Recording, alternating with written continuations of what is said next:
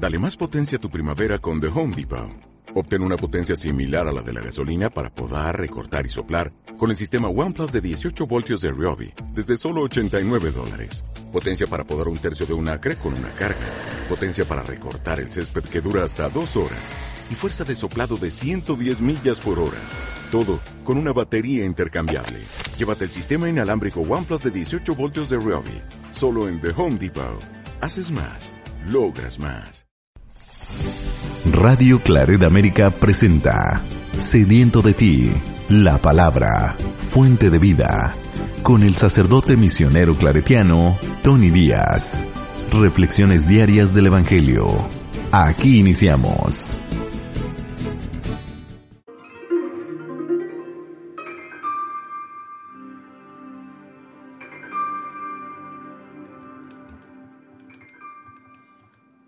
Bienvenidos hermanos a nuestras reflexiones bíblicas de las lecturas del día. Hoy es viernes de la primera semana de Cuaresma, viernes de la primera semana de Cuaresma. La primera lectura de hoy viene del profeta Ezequiel, capítulo 18, versículos 21 al 28.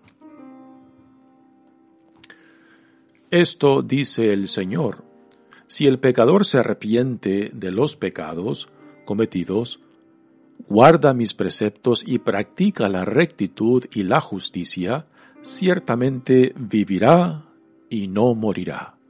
No me acordaré de los delitos que cometió.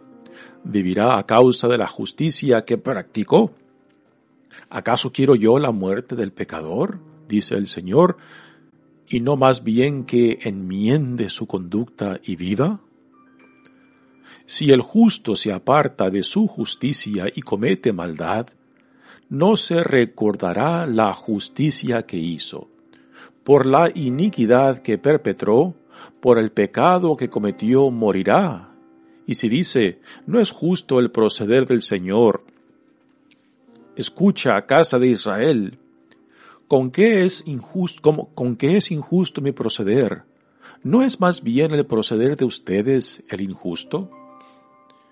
Cuando el justo se aparta de su justicia, comete la maldad y muere, muere por la maldad que cometió. Cuando el pecador se arrepiente del mal que hizo y practica la rectitud y la justicia, él mismo salva su vida. Si recapacita y se aparta de los delitos cometidos, ciertamente vivirá y no morirá. Palabra de Dios. El salmo responsorial es el salmo 129 y el responsorio es, Perdónanos Señor y viviremos. Perdónanos Señor y viviremos. Desde el abismo de mis pecados clamo a ti, Señor, escucha mi clamor. Que estén atentos tus oídos a mi voz suplicante. Si conservaras el recuerdo de las culpas, ¿quién habría, Señor, que se salvara? Pero de ti procede el perdón, por eso con amor te veneramos. Confío en el Señor, mi alma espera y confía en su palabra. Mi alma aguarda al Señor mucho más que la aurora el centinela. Como aguarda a la aurora el centinela, Aguarde Israel al Señor, porque del Señor viene la misericordia y la abundancia de la redención, y Él redimirá a su pueblo de todas sus iniquidades. Perdónanos, Señor, y viviremos. El Evangelio de hoy viene de Mateos capítulo 5 versículos 20 al 26. En aquel tiempo Jesús dijo a sus discípulos, Les aseguro que si su justicia no es mayor que la de los escribas y fariseos, ciertamente no entrarán ustedes en el reino de los cielos. Han oído que se dijo a los antiguos, No matarás, y el que mate será llevado ante el tribunal. Pero yo les digo, todo el que se enoje con su hermano será llevado también ante el tribunal. El que insulte a su hermano será llevado ante el tribunal supremo, y el que lo desprecie será llevado al fuego del lugar de castigo. Por lo tanto, si cuando vas a poner tu ofrenda sobre el altar te acuerdas allí mismo de que tu hermano tiene alguna queja contra ti, deja tu ofrenda junto al altar y ve primero a reconciliarte con tu hermano, y vuelve luego a presentar tu ofrenda. Arréglate pronto con tu adversario mientras vas con él por el camino, no sea que te entregue al juez, el juez a la policía y te metan a la cárcel. Te aseguro que no saldrás de allí hasta que hayas pagado el último centavo. Palabra del Señor. Muy bien, demos comienzo a nuestra reflexión de las lecturas de hoy. Continuamos en la primera semana de la temporada cuaresmal y el tema de este viernes, como de todos los viernes del año litúrgico de la iglesia, es el llamado al arrepentimiento. En las, en las uh, lecturas del día casi siempre los viernes fuera de la cuaresma o dentro de la cuaresma o de cualquier otra temporada que estemos en el calendario litúrgico, casi siempre son temas de el llamado a la conversión, al arrepentimiento, a regresar a la casa del Padre. Y hoy, en este primer viernes de la, de la primera semana de, cuaresma, pues es el tema de estas lecturas, tanto la primera lectura como del Evangelio de hoy. Dice, esto dice el Señor, si el pecador se arrepiente de los pecados cometidos, guarda mis preceptos y practica la rectitud y la justicia, ciertamente vivirá y no morirá. No me acordaré de los delitos que cometió. Vivirá a causa de la justicia que practicó. Esta lectura es, es muy fascinante porque rompe con una tendencia que tenemos en el Antiguo Testamento de que a veces el pecado se entendía no simplemente como consecuencia de algo que la persona haya cometido en contra de Dios, en contra del prójimo o en contra de su propia dignidad. A veces la causa o consecuencia del pecado se le atribuía quizás a algo que en el pasado hizo esa persona o que alguien en su familia o en su clan haya cometido y que a causa de ese pecado de esa otra persona, digamos de un tío, un primo, su papá su abuelo, ¿no? Esta persona ahora está sufriendo las consecuencias de ese pecado. A diferencia de eso, esta lectura del profeta Ezequiel ahora hace responsable a cada persona de sus propias acciones y no de las acciones de otros.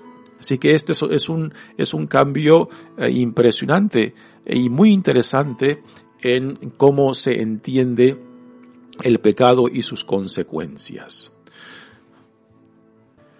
El profeta Ezequiel nos dice, si el pecador se arrepiente, y esto de arrepentirse no simplemente es decir, lo siento, tengo remordimiento, ¿no? A lo que hace referencia es al cambio de vida, a regresar a la intimidad con Dios Padre, a regresar a la alianza con Dios, que es el llamado a la santidad, ¿no? Así que, no es simplemente el arrepentirse de las acciones que reconoce que han sido una ofensa, han dañado, han, han impactado las relaciones tanto con Dios, con otros y con uno mismo, ¿no? Así que si el pecador no solamente se arrepiente, sino que al estilo del significado de, de, la palabra que el Nuevo Testamento utiliza, la metanoia, esa reorientación a la voluntad de Dios Padre, pues entonces ese pecador será perdonado. Y después nos dice algo muy interesante. Para Dios lo más importante no es el pasado nuestro, solamente el presente. Lo que desde este momento yo me determine en orientar mi vida, solamente eso se me contará. En mi pasado para Dios no es, interés, no, no es de interés. Por eso dice, no me acordaré de los delitos que cometió. Vivirá a causa de la justicia que practicó. O sea, desde este, desde el hoy, desde este presente en adelante, es borrón y cuenta nueva. Dios parece tener no una memoria de elefante que se acuerda de todo, sino una memoria muy corta, que Dios solamente nos tendrá en cuenta lo que hoy en día, desde hoy en día nosotros respondamos.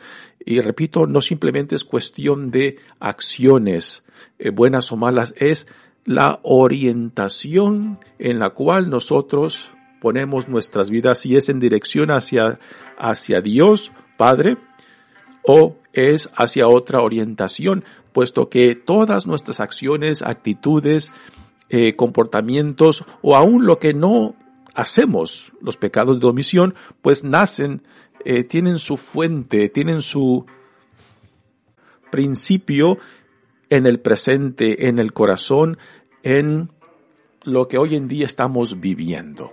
Así que Dios solamente tomará en cuenta de hoy en adelante. El, pasado el pasado pertenece al pasado. Ahora, esto no quiere decir de que no suframos las consecuencias de nuestro pasado. Eh, eso es otro, otro asunto, ¿no? Uno puede vivir las, puede vivir, por ejemplo, una conversión, una reorientación de nuestra vida hacia donde Dios me llama. Pero el pasado aún seguirá impactándome mientras yo no sane esas heridas, yo no sane mi pasado, yo no sane aquello que aún pues me impide vivir en la libertad de los hijos e hijas de Dios, ¿no? Así que lo que Dios dice, ya no te haré responsable de tu pasado. Las consecuencias de tu pasado, pues poco a poco se tendrán que ir remediando, se tendrán, que ir sanando para que tu nueva orientación a Dios Padre sea pues más productiva en la vida a la cual eres llamado. Y después Ezequiel dice, ¿acaso quiero yo la muerte del pecador? dice el Señor, y no más bien que enmiende su conducta y viva.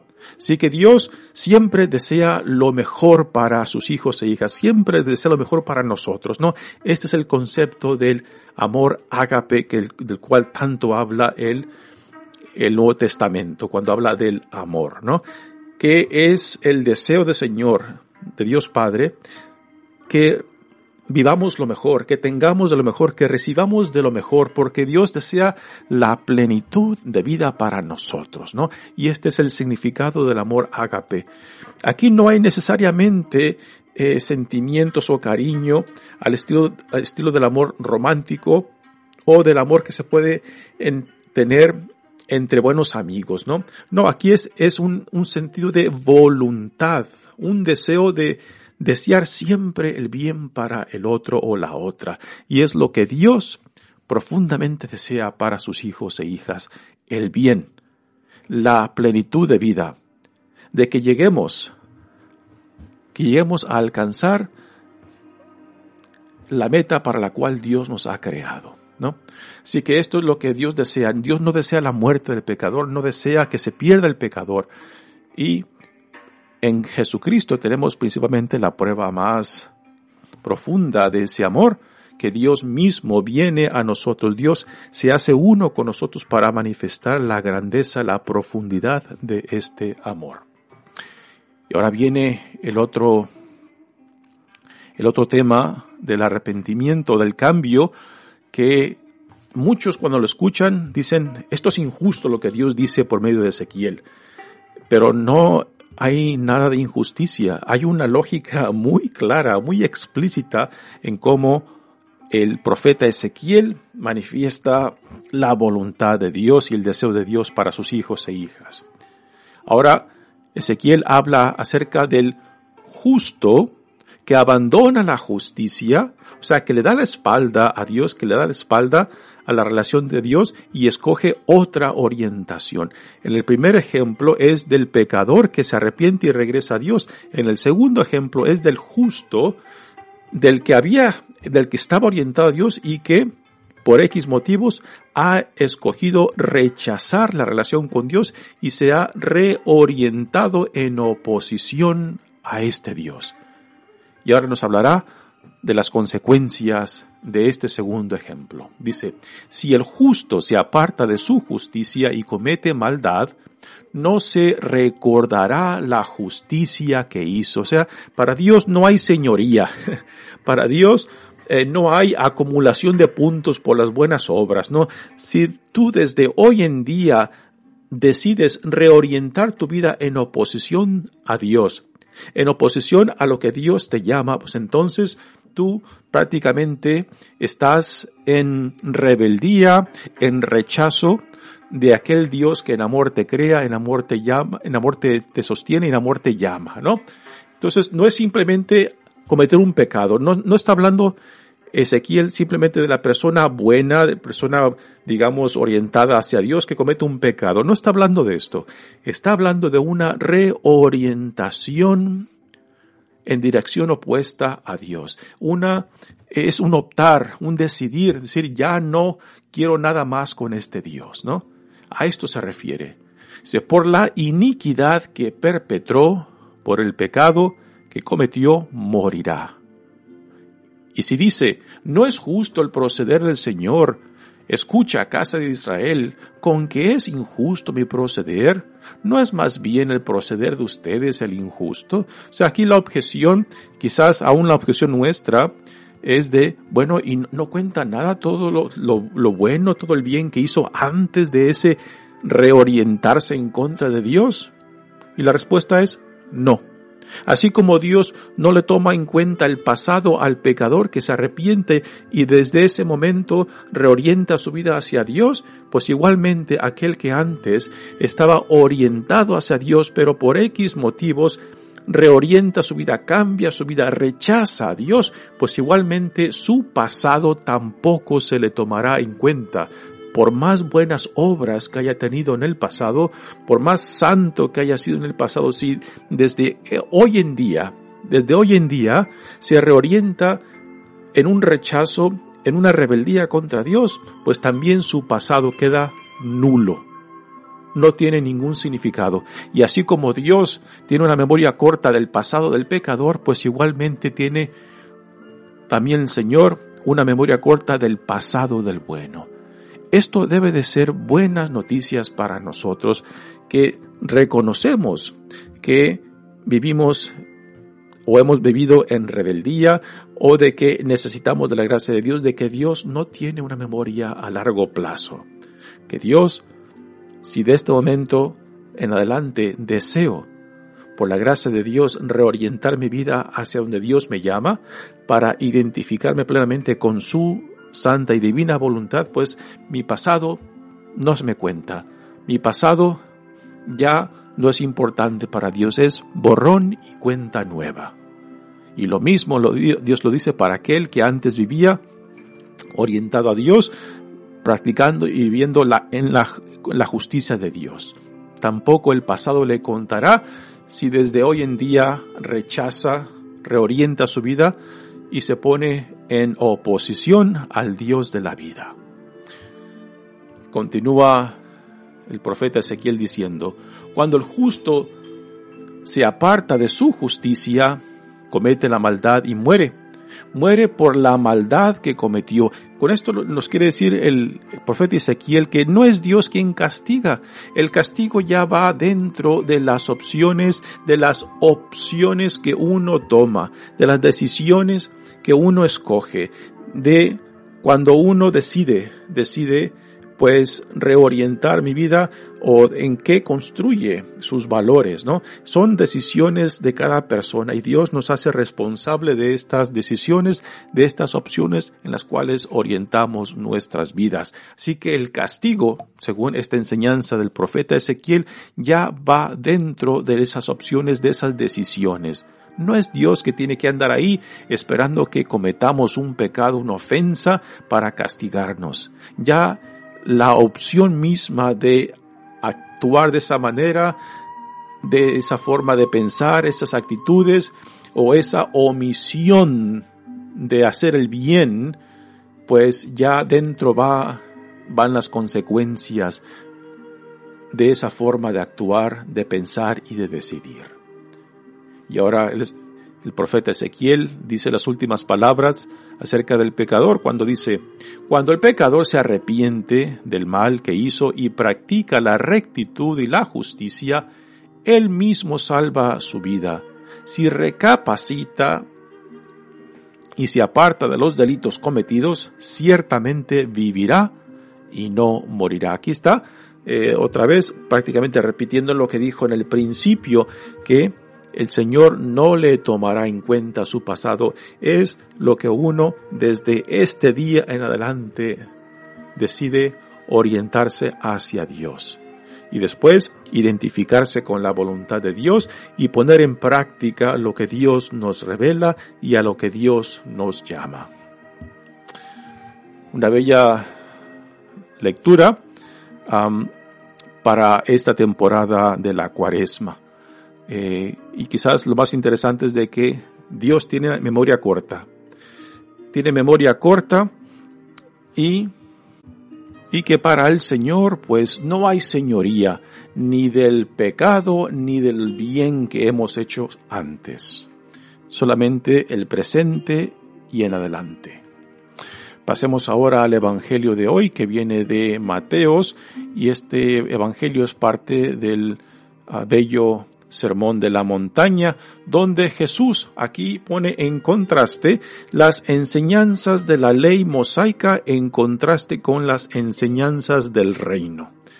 Y aquí Jesús, como digamos un buen rabino, pues pone como eh, en, en una báscula lo que la ley mosaica dice y lo que Dios en Jesucristo como aquel que inaugura el poderío del reino de Dios en Jesucristo mismo, pues ahí nos dice qué es lo nuevo que Dios nos revela en Jesucristo, que para Dios en Jesucristo lo que importa no simplemente son las manifestaciones externas de la práctica de nuestra fe, también estas prácticas tienen que salir, tienen que tener su fuente en un corazón sano, en unos ojos sanos, en una conciencia sana. La justicia, y en cierta manera podemos decir que la santidad para los fariseos y maestros de la ley del tiempo de Jesús estaba expresada en la práctica externa de la ley mosaica que no necesariamente estaba conectada con un sentido de dignidad, con una pureza de corazón y de conciencia, ¿no? Y esto es un punto que Jesús tenía dificultad con los fariseos y escribas de su tiempo. Y este evangelio de hoy, pues, va precisamente a ese tema, de que no es solamente lo que uno hace exteriormente, sino también la fuente de donde nacen nuestras motivaciones, nuestras acciones, tiene que estar pura y transparente. Dice Jesús, en aquel tiempo Jesús dijo a, sus discípulos, les aseguro que si su justicia no es mayor que la de los escribas y fariseos, ciertamente no entrarán ustedes en el reino de los cielos. Así que eh, aquí Jesús está haciendo podemos decir quizás una generalización, hay que llevar cuidado de, no pintar con una brocha gorda aún a todos los fariseos y escribas porque esto también sería una injusticia, ¿no? Pero aquí Jesús está señalando una generalización de lo que él veía en los escribas y fariseos que expresaban el sentido de justicia, de santidad solamente en los actos externos y no en el corazón, no en la conciencia de donde nacen las motivaciones y aquello que nos lleva a nuestras acciones. Y ahora Jesús viene aquí con el contraste. Dice, han oído que se dijo a los antiguos, no matarás y el que mate será llevado ante el tribunal. Y ahora, esto es lo que la ley mosaica dice. Y ahora Jesús, como buen rabino, dice, pero yo les digo, aquí Jesús está dando una interpretación diferente a esta enseñanza de la ley mosaica. Pero yo les digo, dice, todo el que se enoje con su hermano será llevado también ante el tribunal. Y el que insulte a su hermano será llevado ante el tribunal supremo. Y el que lo desprecie será llevado al fuego del lugar de castigo. Noten que hay una, un incremento de seriedad en cada una de estas ofensas que Jesús menciona. El que se enoje con su hermano, el enojo puede ser una, una experiencia quizás no con mala intención, simplemente que uno se, pues se enoje, se, sea tomado por la pasión del momento y pueda insultar no con malicia o con mala intención, pero las consecuencias están ahí de la ofensa, del daño, ¿no? Y para Jesús, pues, es interesante de que iguala el matar a una persona con, con el enojo, ah, con el insulto y con el desprecio, ¿no?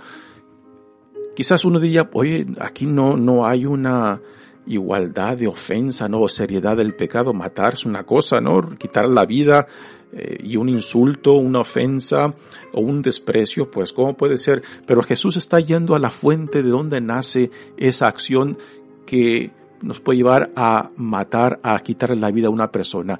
Esa acción nace de dónde? Nace del corazón, nace de la conciencia. Así que Jesús está dirigiendo a la fuente de donde nacen nuestras iniciativas, nuestras intenciones, que tienen que ser también iluminadas por la gracia de Dios, transformadas por el Espíritu de Dios, para que esta fuente de donde salen nuestras motivaciones e intenciones y deseos eh, y actitudes, pues manifiesten, sean una expresión de nuestra integridad, de nuestra uh, identidad y dignidad como hijos e hijas amados de Dios, ¿no? Sí que Jesús no simplemente le interesa la acción externa, sino también la fuente de donde nacen nuestras motivaciones e intenciones, deseos y actitudes. Esto también tiene que ser iluminado, tiene que ser transformado.